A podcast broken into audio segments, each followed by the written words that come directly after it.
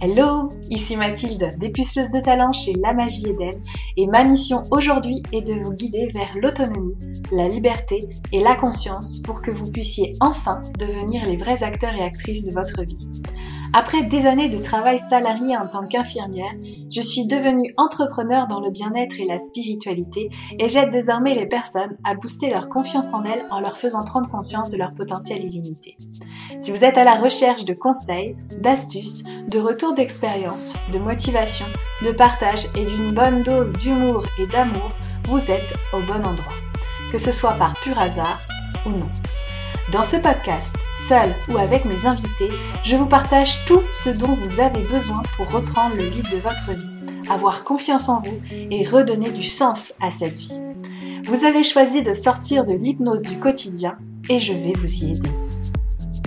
Bonjour et bienvenue sur euh, cet épisode de podcast. Et aujourd'hui j'ai l'avantage, la chance euh, d'accueillir Audrey Chéneau qui va nous parler d'un sujet qui euh, l'a fait kiffer, mais bien évidemment, puisqu'il s'agit de Né pour kiffer, elle va vous en parler, elle va vous se présenter également, parce que j'aime bien laisser les personnes se présenter telles qu'elles se voient.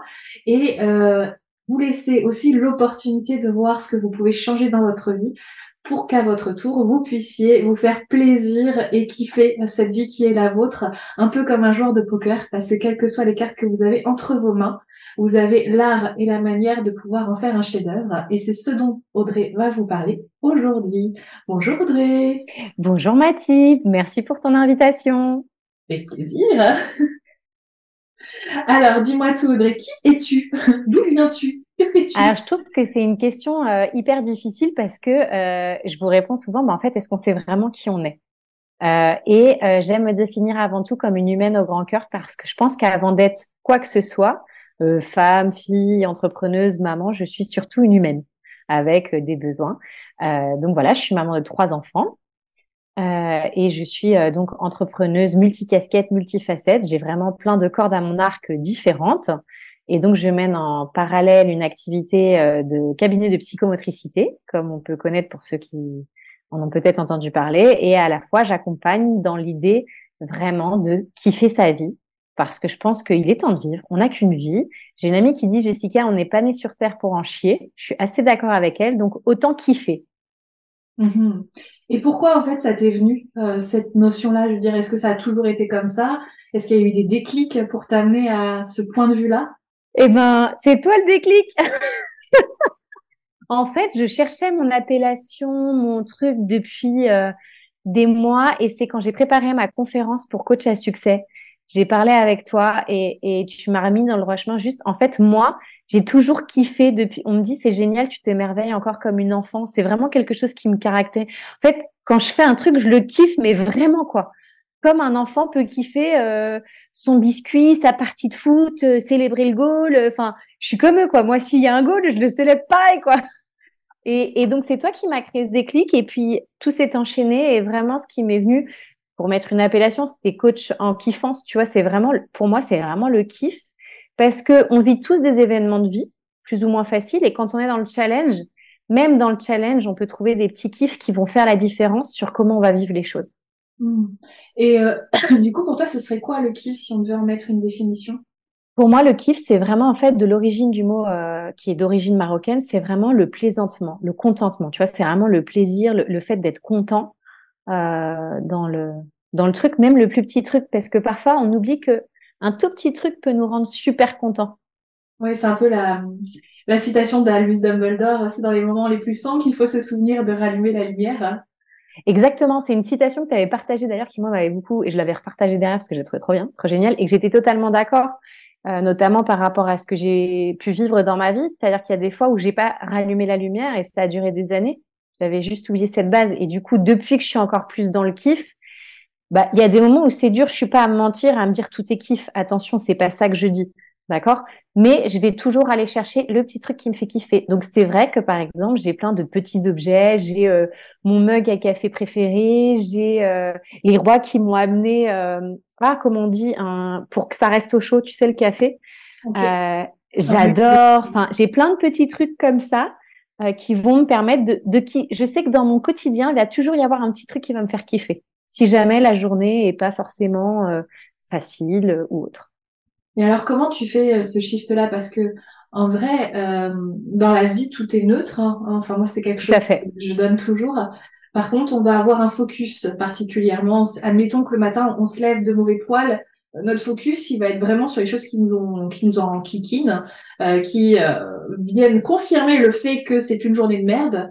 Et euh, comment, à quel moment, finalement, il y a cette espèce de déclic qui dit attends, il y a encore quelque, il y a peut-être quelque chose de bien quand même à y voir. Il y a peut-être quelque chose à voir autre que cette merde que je suis en train d'imaginer, de créer.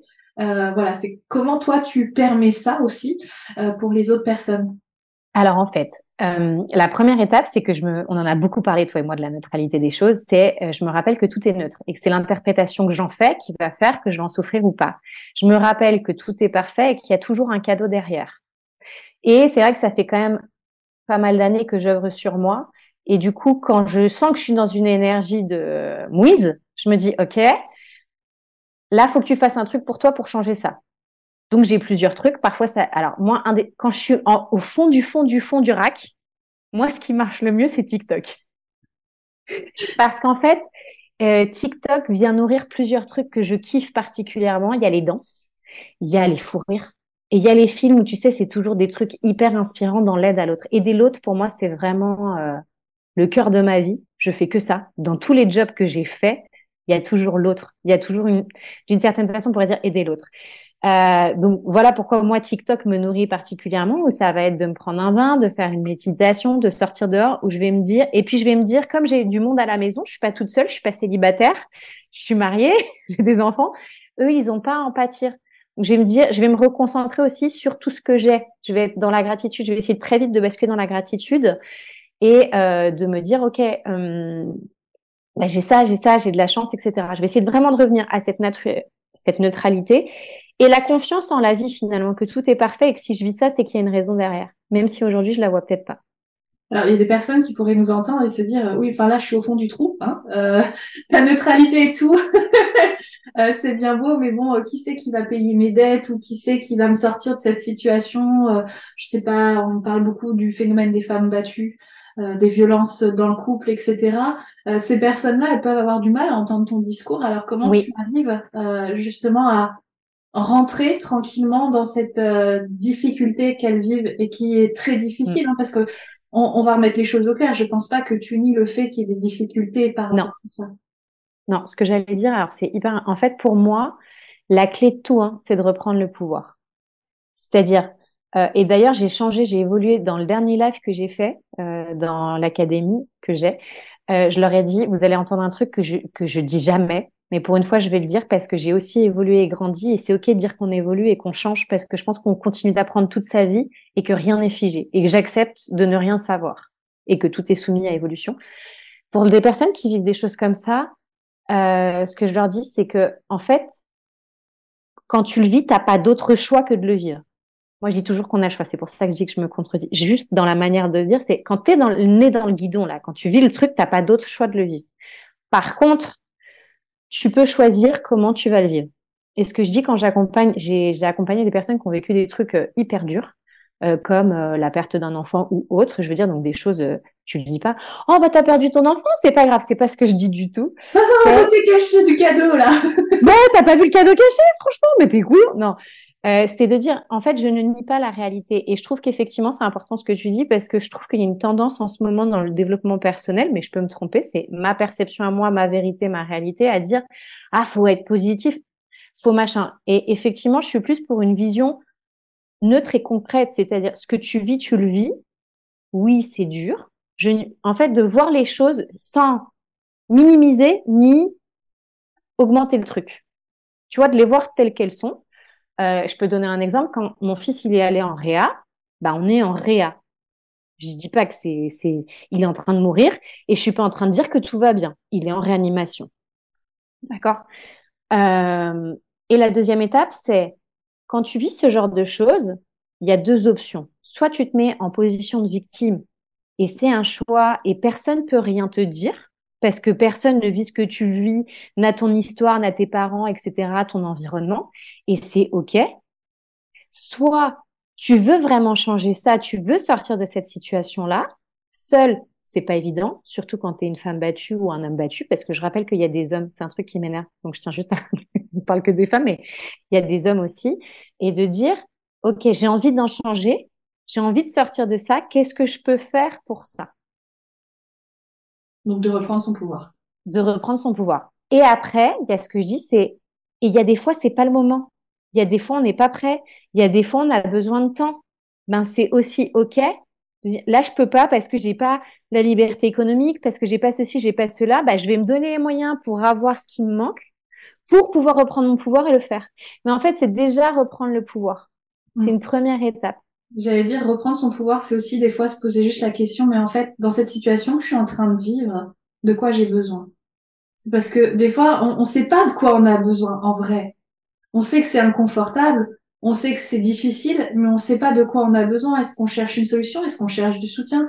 Est-ce qu'on cherche juste à déverser ce qu'on est en train de vivre parce que c'est aussi important de déverser hein, parce que c'est vrai que tu disais tu parlais du développement personnel et spirituel parce que je trouve que les deux tendances vont très bien par rapport à ça. Euh, où euh, on aurait tendance euh, mais non t'as pas le droit de penser comme ça t'as pas le droit de réagir comme ça. C'est ça qu'il faut c'est vas-y c'est vers l'optimisme etc et c'est nier aussi les émotions alors qu'on est aujourd'hui dans une société où il est important de reprendre contact avec ses émotions pour comprendre ce qui est en train de se vivre c'est pour ça que moi, du coup, la, gestion des émotions, c'est un terme que je supporte plus personnellement. Mais c'est très personnel et c'est ma vérité. Je pense qu'il faut, stop, faut qu'on arrête. Juste accueille le truc. Et il y a des moments, et du coup, il y a cette espèce de pression. À l'inverse, ah, mais il faut que j'accueille mon émotion. Enfin, ouais, si tu au bureau devant le directeur et que tu vas accueillir ton émotion ou tu vas, euh, c'est peut-être pas le moment, c'est peut-être pas bon pour toi. Peut-être que tu peux attendre d'être aux toilettes, peut-être que tu peux attendre d'être dans la voiture en fait. C'est dans ce sens-là que je vais parler de gestion d'émotions, c'est-à-dire d'accepter que si c'est pas, et puis c'est peut-être pas un endroit sûr où tu peux lâcher ton émotion hmm. pour l'accueillir pleinement. Donc de, de le faire là où c'est le bon endroit, le bon moment pour toi aussi, mais de pas dire oh j'ai oublié et puis du coup je le fais jamais. Ça m'arrange bien d'oublier d'ailleurs. d'ailleurs, je suis bien contente de pas y aller voir. Et après, j'ai eu des situations où bah, tu sais, pour X raison, la personne ne peut pas sortir de la situation dans le moment ou choisit le mode victime. Et en fait, je vais lui donner deux, trois tips pour trouver des petits kiffs dans son quotidien. Tu vois, je sais pas, je, m'en souviens d'une, elle me dit, oh, je me suis coupé les cheveux, ça faisait un an que je l'avais pas fait, ça m'a fait trop du bien. C'est pas une situation grave, mais juste se couper les cheveux, c'était un truc énorme.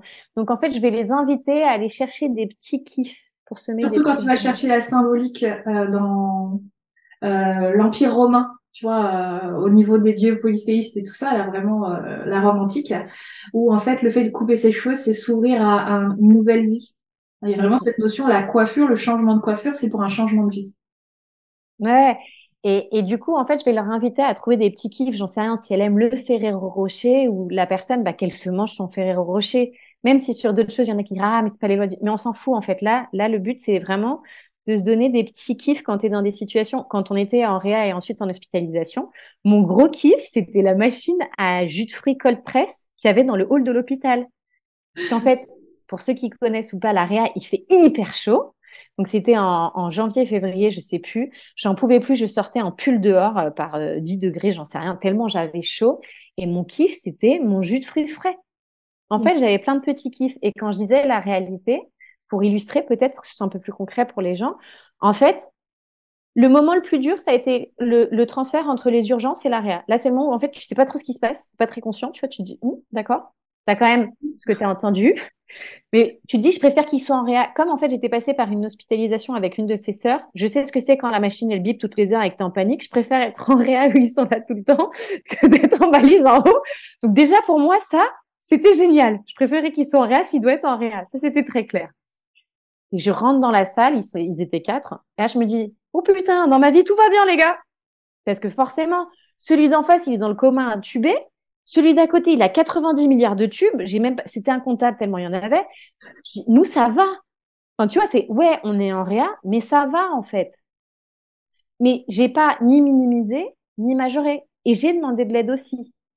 Mm. C'est-à-dire que tout de suite, moi j'ai vu certaines choses, j'ai vu que mon fils voyait certaines choses, j'ai demandé l'intervention de l'équipe euh, psychiatrie, enfin à l'hôpital c'est plus psychiatre que psychologue, mais euh, qui viennent le voir, qui viennent me voir, etc. Donc, du coup, je pense que c'est important de trouver l'équilibre. C'est juste d'être réaliste, c'est de pas se mentir non plus en disant tout va bien. C'est d'avoir, il y a des choses plaisantes, il y a des choses déplaisantes. Oui, quand on fait la prise de sang et que ton fils il hurle, c'est pas plaisant. C'est très clair. Il y a eu des moments difficiles, mais je peux pas dire que je garde un mauvais souvenir parce qu'en même temps il jouait, il était pas dans le coma. Enfin, c'est toujours pareil, quoi. Mmh. Tu parles de, ces moments euh, difficiles et des petits plaisirs euh, et de, j'ai envie de dire, de non culpabilisation parce que il y a aussi ce phénomène du, je suis en train de vivre un truc difficile et presque je me conditionne à ce que tout soit difficile. Euh, j'ai pas le droit d'être heureuse euh, ou autre et euh, je vois ça, tu sais, dans le phénomène des, des deuils. c'est tout con. Mm. quand mm. tu es dans un process de deuil, c'est comme s'il y avait une espèce de conditionnement à je dois être malheureuse, rien ne peut me rendre heureuse ou heureux, hein, parce que si on est un homme, il n'y a pas de souci aussi. Et quand j'ai accompagné mon grand-père en fin de vie, il y, a, il y a quelques années de ça maintenant, euh, c'est vrai qu'il y avait ce phénomène où euh, j'ai vécu un parcours assez particulier sur le plan spirituel par rapport à ça, puisque le deuil, je l'avais fait avant d'aller le voir. C'était très particulier. Et, euh, et donc moi, j'étais prête à le laisser partir et j'étais très sereine face à ce départ. Ce qui n'était pas le cas des autres, mais c'est aussi pour ça que j'ai fait le travail avant, c'était pour être le pilier pour les autres quelque part. Et, euh, et c'est dans l'église, en fait, à un moment donné, j'ai entendu une femme que mon grand-père détestait mais vraiment, tu vois, c'était épidermique. Et je l'ai entendu chanter et sa voix, et, elle chante, elle chante pour les dauphins, si tu veux. Enfin, c'est pas forcément très agréable à entendre. Et euh, elle n'y est pour rien. Mais, mais en fait, à ce moment-là, j'avais envie d'éclater de rire. Vraiment. Ouais. Tu vois? Et là, je me suis dit, je peux pas. Mm. Je peux pas parce que c'est pas bien pour les autres. On va croire que j'ai pas de peine et tout ça. Et c'est vrai que euh, là, c'est sur une grande échelle et un exemple presque caricatural, mais je trouve que quand même il y a une espèce de conditionnement où il y a la maladie, j'ai pas le droit, de, mon conjoint ou qu'un tel est, est, malade, j'ai pas trop le droit d'être d'en profiter ou tu sais, je sais pas. Si bah, j'en ai parlé, j'en ai parlé dans un challenge en disant que j'avais kiffé le process et on m'a dit, euh, je trouve que c'est surfait, etc. Mais en fait, tu sais pas ce que j'ai vécu, je m'en fous. Enfin, tu voyais ce que je voyais en face, tu voyais à gauche. T'inquiète, moi tout va bien dans ma life. Je rigolais avec les infirmiers parce que moi j'ai cette, j'ai toujours été comme ça, je pense. Et je pense qu'il y a beaucoup de conditionnements et, et c'est pour ça que moi, dans mes accompagnements ou dans les challenges, je, me souviens d'un challenge et elle me dit, oh, mais pour moi, c'était ça, comment je vais faire si ça signifiait plus ça? Parce qu'on n'était pas d'accord sur la signification d'un mot. Et je lui dis, mais si pour toi, ça signifie ça et c'est important, c'est génial et garde-le. Juste, par contre, sache que si tu l'utilises dans la société, la société peut avoir un autre point de vue de ce mot-là. Mm. C'est tout, en fait. Ouais. Et c'est de s'autoriser en fait, moi, ce que je découvre, et c'est très récent, je vais pas mentir, c'est de s'autoriser à créer sa propre réalité, ses propres règles du jeu finalement. Et, je sais que ma grand-mère, elle est sur la fin, et je me prépare vachement à ça. Ah, tiens, et comment j'ai envie d'être, et comment j'ai envie de réagir, qu'est-ce que j'aimerais partager si je parle? Euh, tu vois, il y a, y a, et je pense qu'on peut vivre les choses différemment. Et je l'ai vécu il y a pas longtemps un papa de l'école de mon fils qui, pour moi, représentait le kiff incarné. Et c'est énorme. Il est décédé le jour où je lance mon programme. En termes de synchronicité, tu pouvais quand même. Et c'est là que j'ai su que c'était juste, quoi qu'il. Parce qu'en fait, il représentait le kiff incarné. Le. Je l'ai jamais. On, rigolait tout le temps. On cherchait parce qu'on blaguait tout le temps. Euh, franchement, c'était le kiff incarné. Je l'ai jamais vu en colère. Je l'ai jamais vu fâché. Je l'ai jamais vu. Ça veut pas dire qu'il se fâchait pas, qu'on soit bien clair. Et du coup, je me suis beaucoup observée dans ce, dans ce deuil et je me suis rendu compte que, bien sûr, tu es triste. Et le fait d'accueillir ma tristesse et de dire c'est OK, le processus s'est fait beaucoup plus rapidement. Mm. Et, et, du coup, ben, un truc qui m'aurait duré une semaine, un mois, en 24 heures, en fait, c'était fait parce que, bah, oui, j'ai tout de suite vu le cadeau derrière et je me suis dit, mais si lui, il était là, je me disais, mais Audrey kiffe, comme on kiffait à chaque fois qu'on rigolait à la sortie de l'école. Mm-hmm. Donc en fait, c'est comment on va vouloir voir les choses. Et l'image que j'utilise souvent, c'est il y a autant de vérités que de personnes. Si tu interviewais les 10 000 personnes d'un stade de foot, suite à un match, tu aurais 10 000 versions différentes. S'il existe une version différente à la mienne, alors si la mienne ne me convient pas, je peux la changer. Mm. Et après, il y a aussi euh, le, rôle de l'entourage, euh, je trouve, sur notre façon de kiffer. Euh, je vois, j'ai un mari qui va avoir des périodes très fastes où il va être joyeux, puis des périodes où il va être beaucoup dans l'anxiété. Et dans ces phases d'anxiété, bon, évidemment, on est un couple, donc il me partage ses doutes, ses peurs, ses craintes, etc. Et en fait, je ne réponds pas. Enfin, je ne réponds pas. Je dis, ah, je comprends que ce soit difficile et tout, mais euh, bah moi, en fait, la vie continue parce que qu'est-ce que je peux y faire ici maintenant? C'est vraiment une question que je me pose. Est-ce que j'ai un pouvoir quelconque sur la situation? Parce que c'est vrai que des fois, on râle, on ressasse, mais est-ce que je peux faire quelque chose, moi, pour que ça change? Oui, non Alors oui, bah je passe à l'action. Non, bah je laisse passer, en fait. Et en fait, ça, il le supporte pas. Et, et, euh, et je lui dis, je lui dis, mais qu'est-ce que tu veux? Tu veux que je sois aussi triste, malheureuse et mal dans le mal-être que toi ou pas? Et là, en fait, je, je lui renvoie en face, qu'est-ce que je veux? Ben non, je veux pas qu'elle soit mal. Ah merde L'entourage, c'est hyper euh, compliqué. Moi, une des clés que je suis en train d'essayer, mais euh, je, te dis, c'est en, en, essai, c'est en phase d'essai, c'est vraiment de connaître comment fonctionne l'autre en face. Et après, on en revient toujours à la question, c'est qu'est-ce qui est important pour moi? C'est-à-dire qu'il y a un moment, quand ça va euh, trop loin selon tes critères à toi, c'est aussi de dire, moi, je me suis vu dire, en fait, moi, j'essaie ça, et toi, tous les jours, tu me dis ça. Donc, en fait, ça va à l'encontre de ce que j'essaye de créer. Donc, je je peux plus l'entendre. Je suis arrivée à ma limite d'entendre ça. Je comprends ton angoisse et d'accueillir ce que vit l'autre en face. Je comprends ton angoisse, je comprends ce que tu vis, je comprends que je suis en partie responsable de ça. Je vais chercher des solutions, mais moi, je peux plus l'entendre. Mmh. Parce que du coup, vas-y, vas-y. Parce que du coup, ce qui se passe aussi quand tu changes, quand tu évolues, c'est que l'entourage, eh ben, si tu vis, tu vis pas avec, enfin, à part ton mari, mais quand c'est de l'entourage un peu plus éloigné, eh ben lui, il n'est pas conscient du changement. Et d'un coup, ça crispe. Donc, faut expliquer comment tu fonctionnes. Faut, je pense qu'il faut beaucoup expliquer comment on fonctionne, nous. Donc, ça veut dire se connaître. Et aussi, il y a tout un tas d'outils qui permettent de comprendre comment fonctionne notre entourage aussi, mm. qui sont hyper puissants. Ouais, après, moi, il y a une phrase puissante que, qui m'avait été soufflée, bah, justement, c'était une fois où encore euh, mon mari était pas bien, puis tu sais, t'as le syndrome du sauveur quand même, qui est là, tu voudrais qu'il aille bien, tu cherches, tu cherches des solutions pour qu'il aille bien et tout. Sauf qu'à un moment, en fait, tu te sens impuissant. À un moment, tu as tout essayé, tout ce qui était dans tes ressources, et euh, tu sais plus quoi faire. Et, là, c'est euh, c'est ce moment-là où je fais, mais en fait, il choisit d'être malheureux. C'est son choix là. Je peux rien faire. Alors ouais, moi je l'ai vécu avec mon mari, mais différemment. C'était, euh, tu, en termes médicaux, physiques, tu ne peux lui donner aucun conseil. De toutes les manières, tu vas te faire dégager. Quoi qu'il. Avec euh, gentillesse et respect, si tu veux. Mais quoi qu'il, en fait, c'est par là, hum, ma tête est malade. Donc, comme ça, c'est très clair. tu parles à un mur. Et en fait, ça a été une super leçon de vie. Parce qu'après tout, je me suis dit, mais c'est sa vie. Je m'en fous, il fait ce qu'il veut. Moi, je fais la mienne. Moi, je l'aime comme il est. Je sais qu'il est comme ça. Je vais pas le changer sur ça. Donc, bah, il fait ce qu'il veut. Si moi, ça vient gêner mon quotidien parce que il fait, je sais pas, il prend une mauvaise position qui fait qu'il a plus mal, il va me dire qu'il a mal, bah, dans ces cas-là, bah, chouchou, prends ta position et puis euh, arrête de te plaindre, tu vois, très gentiment. Tu l'as un peu choisi. Mais je veux dire, en fait, j'ai vraiment, euh, il y a eu plusieurs trucs de vie que j'ai vécu qui font que aujourd'hui, et aussi mon expérience du cabinet pendant 13 ans, au début, je vivais super mal quand les parents, ils arrêtaient le traitement et que c'était pas ton choix. Toi, tu sais que le gamin, il est dans une panade et tu dis non, ils peuvent pas faire ça. Pas possible, c'est de la maltraitance. C'était là parce que moi, je vis le truc. Enfin, quand j'y vais, j'y vais. Je suis vraiment impliquée dans, dans, dans tous les tous les enfants que j'ai suivis. C'est vraiment une implication. Euh, voilà. Et ça m'a énormément appris que, en fait, c'est la vie de l'autre. T'as aucun pouvoir là-dessus. Point. Mm. Finito pipo. Tu peux lui donner un conseil, mais si tu l'as pas donné, demander, ça sert à rien. Donc, en fait, euh, bah, c'est sa vie. S'il veut, eh ben, il me demandera. Il sait euh, qui je suis, ce que je fais, etc. Et puis s'il veut pas, eh ben, il ne demande pas. Ce qui revient aussi à revenir dans son pouvoir, c'est-à-dire que euh, bah, ce qui se passe chez l'autre, ça appartient à l'autre. Par contre, si ça me fait réagir, ça m'appartient. C'est encore autre chose, évidemment. Hein. En fait, on en revient toujours. Moi, j'en reviens toujours à moi, et c'est en partie grâce à toi.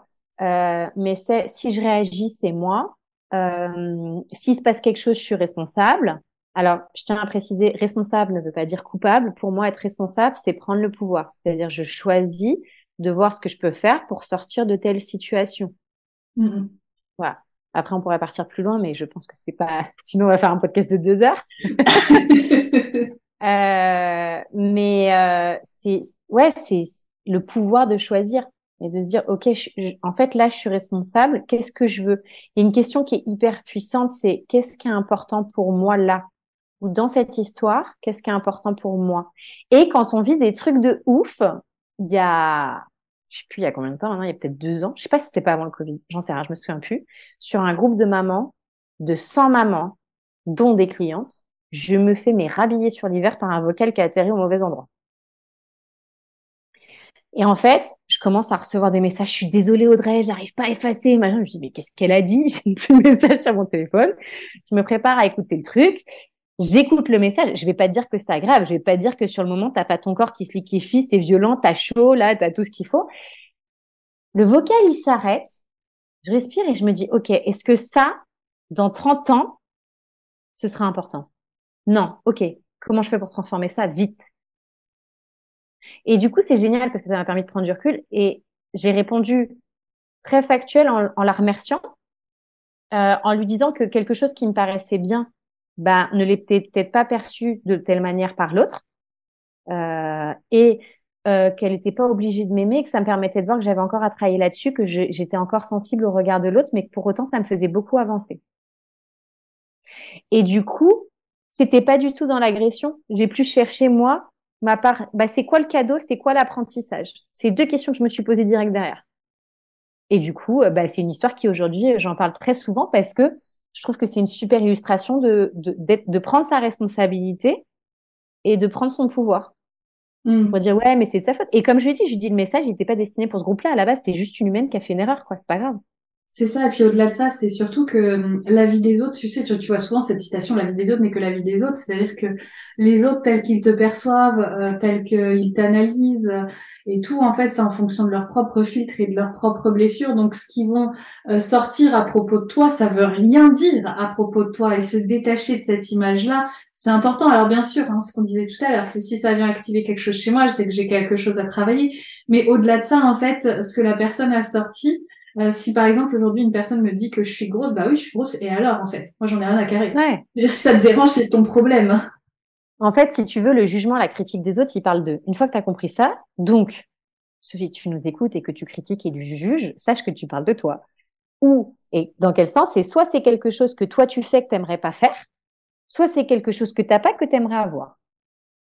En général. C'est ça. Et, et point. Et une fois que tu sais ça, c'est vachement puissant parce qu'alors là, tu déblais, tu libères, tu déblais, tu libères, tu déblais, tu libères à, fond. Et puis, il y a un autre truc qui me permet de kiffer, je pense, euh, c'est que je fais aussi beaucoup le choix de l'amour. Mmh. Euh, parce que je pense que c'est l'arme la plus puissante au monde. J'aime pas le mot arme, mais pour une fois, je vais l'utiliser en conscience. Euh, pour moi, c'est une des armes la plus puissantes au monde. En fait, tu as toujours le choix de choisir l'amour ou la colère ou la peur ou la tristesse. Et c'est Paul Pironnet qui m'a énormément aidé par rapport au deuil. J'ai, il a dit ça juste avant que je perde une petite patiente dans un accident tragique.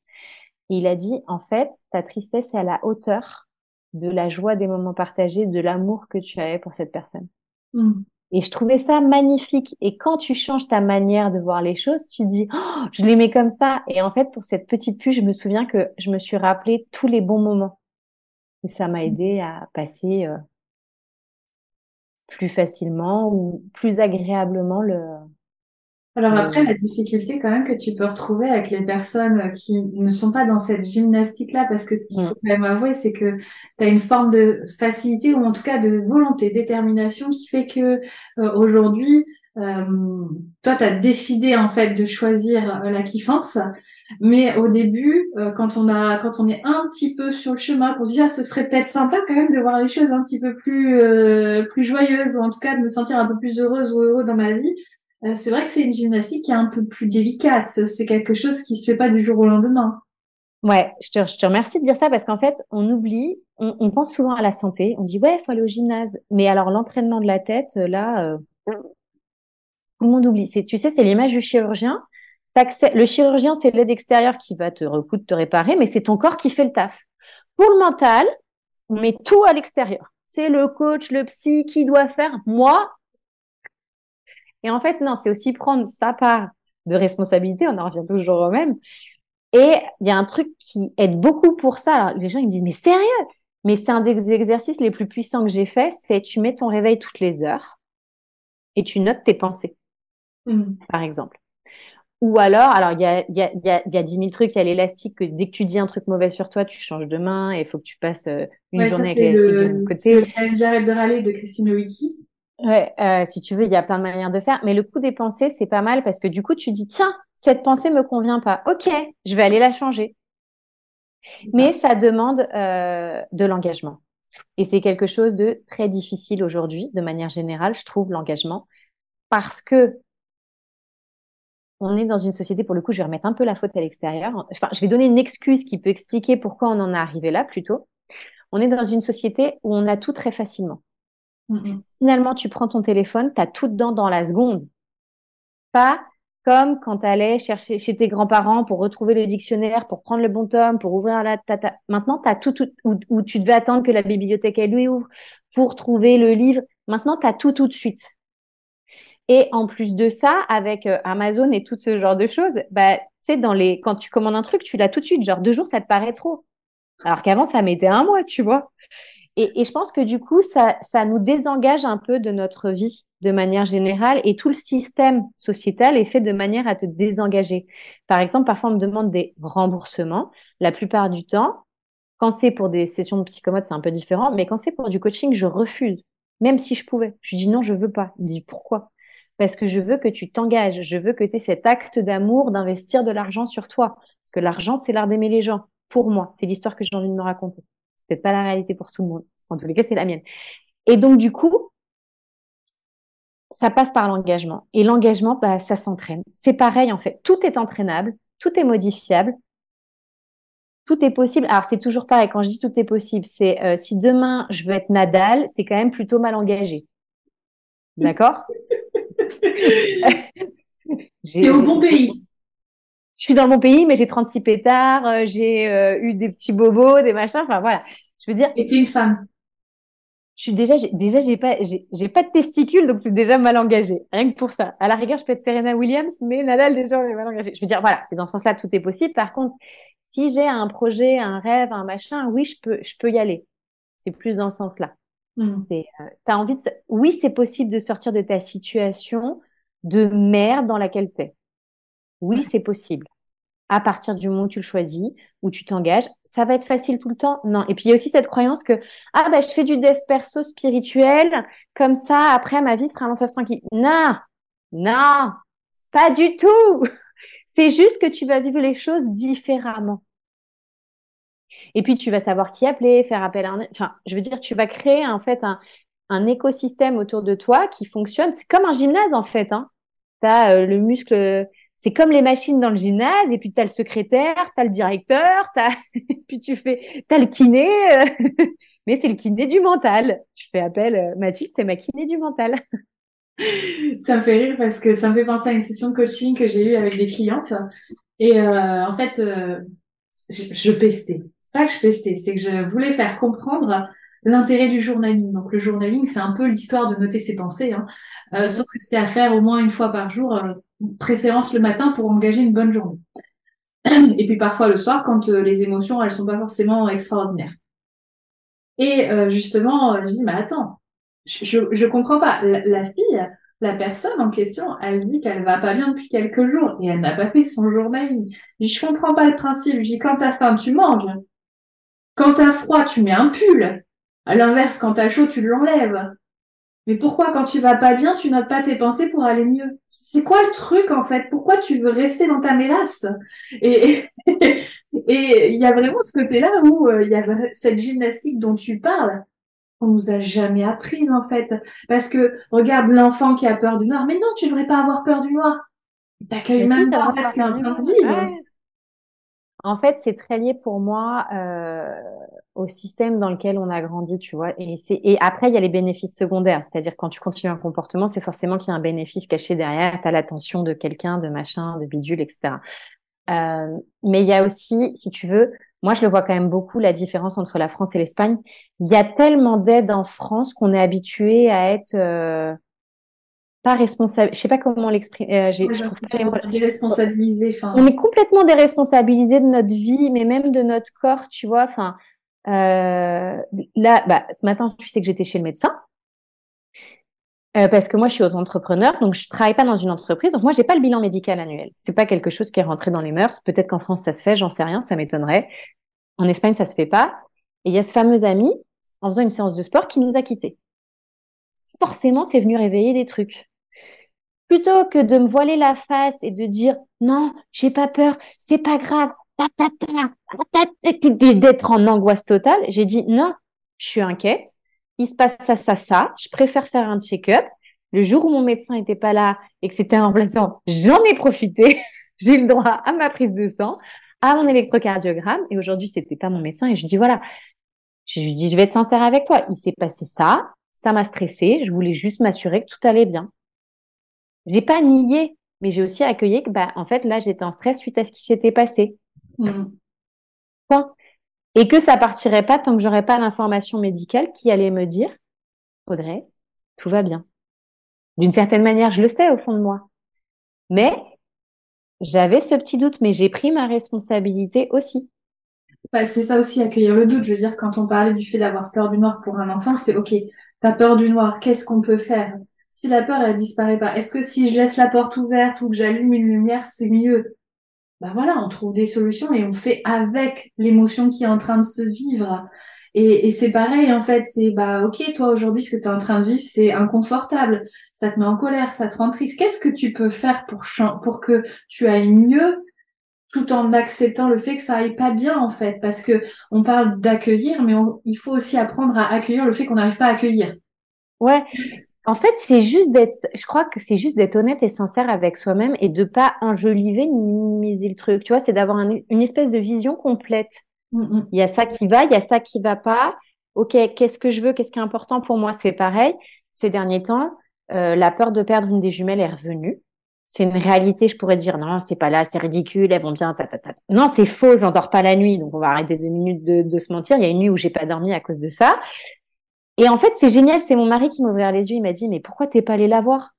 Je dis bah non, mais on a suffisamment de problèmes de sommeil pour qu'en plus j'allais la réveiller. Je dors pas quoi. Et donc, en fait, j'ai ressorti le babyphone avec la caméra pour avoir l'accès à la caméra à tout moment si j'en ai besoin. Et c'est OK. Je suis pas une surfemme. Je suis pas une surhumaine. Mmh. Et j'ai le droit d'avoir des moments de vulnérabilité, de fragilité ou de, tu l'appelles comme tu veux, je m'en fous. Ou bah ouais, je suis dans l'angoisse, bah je vais plutôt chercher des solutions plutôt que de nier le truc ou de faire ma forte, tu sais. Ah, je vais être forte. Ah bah ouais. C'est c'est toutes les injonctions sociétales qu'on peut avoir, que ce soit soit dans le développement personnel spirituel, soit même au niveau de la société elle-même, ou euh, par exemple dans le cadre de la grossesse. Aujourd'hui, tu as des images de femmes, elles ont accouché le lendemain Wonder Woman, elles font tout ce qu'elles veulent et tout ça. Et euh, le truc qui Et dans l'autre sens, en fait. mais tu, tu prends l'exemple de la grossesse. Je, je vais te prendre l'exemple de l'allaitement. Je me suis foutue en l'air avec l'allaitement. Et, et, mon... Parce que pour moi, fallait allaiter, fallait allaiter, fallait allaiter. Mais dans des situations, pour le premier, j'ai tenu cinq mois, mais je sais même pas comment j'ai tenu cinq mois sur le papier quand je te raconte l'historique. Et les jumelles, j'ai été un peu plus intelligente. J'étais un peu plus cool. ça fait euh, un, un, mois ou deux, un truc comme ça. Pour qu'elles aient vraiment la volonté de, de, coller à des étiquettes. Hein. Et c'est comme la, pour le premier accouchement, je voulais pas la péridurale, c'est pas bien la péridurale, c'est pas bon pour le corps. Il y a un moment, j'en pouvais plus. Elle me dit l'anesthésiste, il vient. Je dis tu me touches pas tant que l'anesthésiste il est pas venu. Mais c'était ça, tu vois. J'en pouvais tellement plus. J'avais tellement poussé, poussé, poussé. Et mon chéri, ça faisait trop heures qu'il me dit t'es sûr que tu veux pas la péridurale? Non, je veux pas. À tel point que la sage-femme, elle, elle a dit à un membre de ma famille, j'ai jamais vu un tel autocontrôle. J'ai jamais vu ça dans toute ma carrière. Si tu veux, je contrôlais super bien la situation. Hein. Et par contre, le moment où je pouvais plus, je pouvais plus. Et là, tu as la gynéco qui femme, il me dit, ah, ben, un accouchement, ça fait mal, tu vas avoir mal. Et là, je bénis la sage-femme. Elle m'a pas touchée tant qu'il m'a pas mis la péri. Et j'étais, ah, mais amen, amen. Parce qu'en plus, j'étais allée exprès chez l'anesthésiste parce que j'ai un problème de coagulation. Donc, j'avais un papier de l'anesthésiste qui disait que j'avais le droit à la péri. Et le médecin de garde, il a décrété que non, il me la ferait pas tant qu'il parlerait pas avec l'hématologue de service. Je veux te bouffer tout ça parce que je lui avais dit, alors, je voudrais une péri, mais où je puisse sentir quand même, pas trop fort, tu fais comme tu peux. Il a juste dit, elle est chieuse. Mais il y a plein d'injonctions et je pense qu'en fait, dans toutes ces, en fait, c'est écoutez-vous. Alors quand je dis écoutez-vous, c'est pas je reste sur le canapé à bouffer mes chips, à regarder des séries, à rien faire. Juste, je préfère préciser. Mais c'est écoute-toi, ton angoisse, elle est plus forte que toi. Bah, cherche une solution par rapport à cette angoisse-là pour te rassurer. C'est OK de l'avoir. C'est humain. On, a tous des peurs. Euh, c'est, euh, bah là, l'allaitement, tu peux plus. Eh ben, arrête. C'est pas grave tu veux accoucher sans péri, mais en fait, finalement, tu te rends, eh ben, change d'avis. Il n'y a pas, de, il y a pas de défaite, il n'y a pas d'échec, en fait. C'est OK. Euh, etc., etc., etc. Tu vois, c'est, et je pense qu'effectivement, c'est chacun doit créer ça. Mais on est tellement déconnecté parce qu'on nous a tellement fait tout remettre à l'extérieur que on n'a pas de, de conscience et on se ment beaucoup. Et on oublie ce qui est vraiment bon pour nous, en fait. Mm. Qu'est-ce qui est requis? De quoi j'ai besoin? Tu vois, je te parlais tout à l'heure de l'exemple de mon grand-père et tout ça. Et en fait, à ce moment-là, je faisais un, un, un régime à cette époque-là. Sauf que quand c'est venu, bah, en fait, je me suis mise OK avec moi-même. Là, j'ai besoin de sucre. Mais je le sentais, hein, vraiment, c'était un besoin euh, presque viscéral de, manger du sucre, de manger gras, de manger... Euh, c'est pas forcément déséquilibré, mais j'avais besoin de ça. Et je me suis dit, OK, c'est OK, là, euh, je vais pas vais pas chercher à contrôler parce que ce qui est important aujourd'hui, c'est que j'accompagne mon grand-père et qu'il aille bien. Et ma santé, elle va bien en fait. Tout va bien là aujourd'hui pour ma santé. La priorité, c'est ma santé mentale et ma santé mentale aujourd'hui exige quelque part que j'aille sur une alimentation comme celle-là.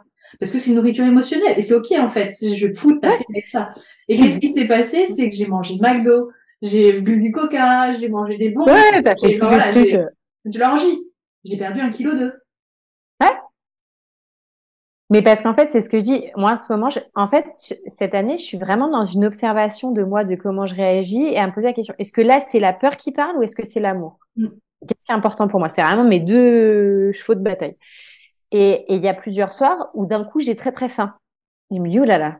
Alors attends, t'es dans la peur ou t'es dans l'amour. Donc il y a des fois j'ai faim parce que j'ai vraiment faim parce que je sais que j'ai pas dîné ou machin ou parce que tu vois aujourd'hui par exemple je suis complètement décalée. Enfin bon, donc je sais pas comment on va finir la journée. Mais peu importe, je me suis autorisée aussi à cette possibilité là. Et il y a des fois j'identifie que c'est la peur. Bah il y a des fois je vais dire je vais aller je vais je vais avoir la capacité à œuvrer, à libérer suffisamment, à suffisamment me ramener dans cette sécurité intérieure. Je vais boire de l'eau, ça va passer. Et il y a des fois c'est ouais c'est la peur, mais Là, c'est plus important pour moi de prendre ce petit caprice euh, alimentaire que autre chose par rapport à euh, ma fatigue, mon état général euh, et tout. Et en fait, c'est OK. Tout est juste à partir du moment où, tu choisis en conscience. Il y a beaucoup de choix qu'on fait sans conscience. Hmm arrêter de nier la difficulté qui est en train de se vivre. Et, et pour ça, ma mère, j'ai une super prise de conscience. On a eu une, une conversation qui, qui, qui, a tourné pas exactement comme ça, mais parce qu'en fait, je me suis rendu compte qu'elle ne sait pas ce que je vis, je ne le dis pas. Donc, elle peut pas savoir. Ma responsabilité, c'est que ben, je ne dis pas ce que je vis.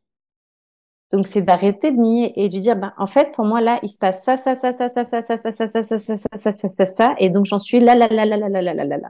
Mais si tu le dis pas à l'autre, tu sais, c'est comme les femmes qui me disent, tu comprends, il a pas fait la machine. Tu lui as dit, non, il doit deviner. Je dis, ah oui, il est magicien trop fort. Télépathe. Et c'est un truc qui m'épate. Ce truc des femmes. Et un jour, je me suis rappelé. Oh, les hommes aussi, ils le font, hein. Hmm? Pour le bricolage. Mais, mais, mais, pour le bricolage, ils le font. et du coup, je me souviens, un jour, j'avais nettoyé le salon, j'étais trop fière de moi et tout. Mon mari, il rentre, il me dit, ah, j'étais dégoûtée. Dégoûtée. Je suis allée le voir, je lui dis, tu sais, si tu veux, tu reviens dans une minute, tu me dis, ah, ma chérie, j'ai vu le salon, trop bien, c'est génial, t'en fais des caisses, c'est parfait. Une minute après, il revient, oh, ma chérie, j'ai vu le salon, c'est trop bien, Ah, moi, j'étais saucée, j'étais refaite, j'étais trop contente. Mais parce qu'il n'est pas devin. Je veux dire, c'est OK de demander, comme on dit, bah, si tu as envie d'un truc, tu te l'offres si personne te l'offre, ou tu le demandes, ou, enfin, tu vois, en fait, on complique tout, on peut juste simplifier. C'est ça. On a tendance à, tout compliquer. Et en fait, je pense que souvent on n'est pas dans le kiff parce qu'on complique le truc. Je me souviens qu'après la réa, il y avait un décalage. C'est quand, au début, en fait, heureusement pour moi, pas pour la personne qui vit le truc, j'ai une amie dont le fils est rentré en maladie euh, longue durée. Elle m'avait prévenu de la déferlante de messages que tu as dans ce genre de situation. Donc nous, c'était pas une maladie longue durée, mais j'étais prévenue. Heureusement qu'elle m'avait prévenue. Donc en réa, j'avais averti un tout petit cercle. Heureusement, quand j'ai averti le grand cercle, je te raconte pas. D'un coup, tu te prends une avalanche. Tu dis, oulala. Ah, moi, je vais être tranquille, en fait. Là, je, je, viens de vivre un truc intense. Foutez-moi la paix. Et là, tu te dis, oh, po, po, po, po, po. tu te dis, OK. Voilà, attends, je sors les épaules. Euh, là, je vais mettre la combi d'Iron Man. C'est bon. Et en fait, le, ce qui m'a le plus marqué, c'était le décalage, tu sais, entre les projections des gens et ce que j'avais vécu moi. Oh, ma pauvre, mais c'est horrible, c'est trop triste. Ben non, ça va, quoi. il y avait un espèce de mais pourquoi il dit ça? Parce que j'ai vécu moi, tu vois? Il y avait un, Si j'avais été à ta place, je l'aurais vécu de cette façon-là, quoi. C'est ça. Il y avait. Mais par contre, tu vois, c'est pareil quand on dit de panier. Il y a une nuit, la deuxième nuit en réa qui a été mes couscous. J'ai dormi trois heures, mais en étant réveillée. Il y a un moment, je suis une humaine. On m'a amené mes filles pour que je puisse les voir, et j'ai dit ne me laissez pas seule. Je sais pas si physiquement je suis apte à m'occuper d'elles. Mais je me suis pas culpabilisée, je me suis pas jugée, j'ai juste accepté que bah, la situation c'était celle-là, que j'avais envie de les voir, mais que j'étais pas capable peut-être de m'en occuper parce que j'avais eu des vertiges quand même. Je reste une humaine, si tu veux, quand tu dors trois heures éveillée, c'est quand même un peu couscous, tu vois. et, et, donc j'avais accepté aussi ces limitations-là. Et quelqu'un a dit ah mais tu sais l'ego ou l'orgueil, ah mais oh, tu sais pas t'occuper de tes filles, mais on s'en fout en fait, c'est pas grave quoi. Enfin tu demandes de l'aide. Et je mmh. crois qu'il faut simplifier quoi. C'est ça. C'est ça, c'est ça. Et d'ailleurs, euh, parce qu'on arrive quand même à un sacré temps, euh, si tu avais euh, trois conseils pour euh, euh, kiffer sa vie, ce serait quel conseil prioritaire que tu mettrais en place ou que tu donnerais? Rigoler, faites-vous rire, c'est le premier. Tout ce qui vous fait rire. C'est Charlie Chaplin Plein de fois. C'est à moi avant des événements importants ou quand je suis stressée au début, mais ils les ont retirés, donc il faut que je trouve une autre manière de faire. Je regardais les blagues à tonton. C'est vraiment mon truc, moi. C'est c'est rire.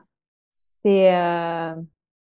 après c'est très lié à mon expérience de vie. C'est quand je vis un truc challengeant et la vie pour ça m'a pas mal. J'ai eu pas mal de de pertes autour de moi. J'ai perdu des gens, etc. C'est il y a toujours pire à côté.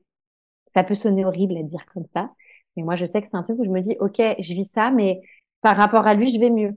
C'est moche hein, mais euh, moi c'est un truc qui me dit bah euh, voilà et je me pose beaucoup la question, ok, alors j'essaye d'anticiper, il y a des fois on peut anticiper, il y a des fois on peut pas. Quelle personne j'ai envie d'être là maintenant? Comment j'ai envie de réagir? Quel souvenir j'ai envie d'avoir de ça? Mmh. Tu vois, c'est euh, euh, c'est vraiment les, les les trois conseils que que je peux donner. C'est euh, ouais. Ok, merci. Et on te retrouve où et qu'est-ce que tu nous proposes de beau justement pour réapprendre à kiffer notre vie? Alors, je propose euh, des accompagnements individuels. Il faut un appel avant pour qu'on soit sûr que je puisse vraiment vous accompagner par rapport à votre problématique du moment. Et ensuite, on a l'académie Né pour kiffer, euh, où on se retrouve tous les mois. Donc deux fois par mois, on se retrouve par Zoom. Les semaines où il n'y a pas de live Zoom, eh ben vous avez ou des exercices, ou des podcasts, ou des interviews. Enfin, il y a d'autres supports et outils. Et vous pouvez rentrer à tout moment dans l'académie. Donc, vous pouvez me retrouver sur les réseaux sociaux Facebook, Instagram. J'avoue, j'ai une préférence pour Instagram. Je suis plus active. Euh, et euh, sur mon site internet, qui pour l'instant s'appelle fr.audreycheno.fr, mais qui va changer probablement assez incessamment sous peu. C'est parfait. Merci beaucoup Audrey. Merci pour ta présence. Merci pour tes sourires. Même si les gens les voient pas, je pense qu'ils les ont entendus. Et puis, euh, bah écoute, au plaisir de continuer à échanger avec toi, de te voir grandir euh, au travers de tes conférences et aux autres apports que tu nous offres. Et euh, je te dis à très bientôt. À bientôt. Merci pour ce moment de kiff.